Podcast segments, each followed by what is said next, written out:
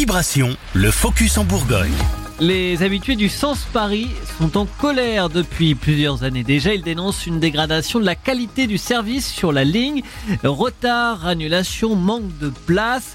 Pour faire pression sur la SNCF, le maire Paul-Antoine de Carville a missionné en ce début d'année une équipe de navetteurs pour recenser tous les problèmes sur les trains circulant le matin, le soir et les week-ends.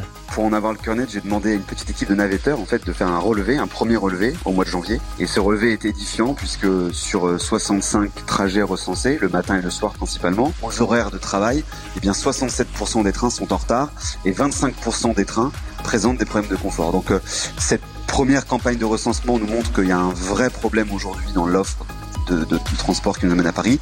Donc je veux qu'on poursuive, qu'on amplifie pour faire euh, toute pression évidemment sur, euh, sur la SNCF. Le recensement des différents problèmes doit permettre au maire d'avoir des arguments face à la SNCF. Il demande plusieurs efforts à la compagnie. Moi je vois trois hypothèses. La première c'est d'abord un effort sur la communication, expliquer aux gens pourquoi les trains sont en retard et leur dire surtout quand le train est en retard. Deuxième solution c'est éventuellement de faire un effort sur les prix jusqu'à ce que l'offre soit de meilleure qualité avec des réductions peut-être de 10, 15, 20%. Je rappelle qu'un navetteur, il va payer entre 240 et 270 euros par mois pour aller à Paris. Et la troisième chose, c'est que la SNCF réfléchisse à rediriger ou à réorganiser son offre. C'est-à-dire, plutôt que d'avoir des trains très longs en journée, relativement vides, on peut envisager de mettre plus de trains le matin ou alors effectivement de rallonger les wagons.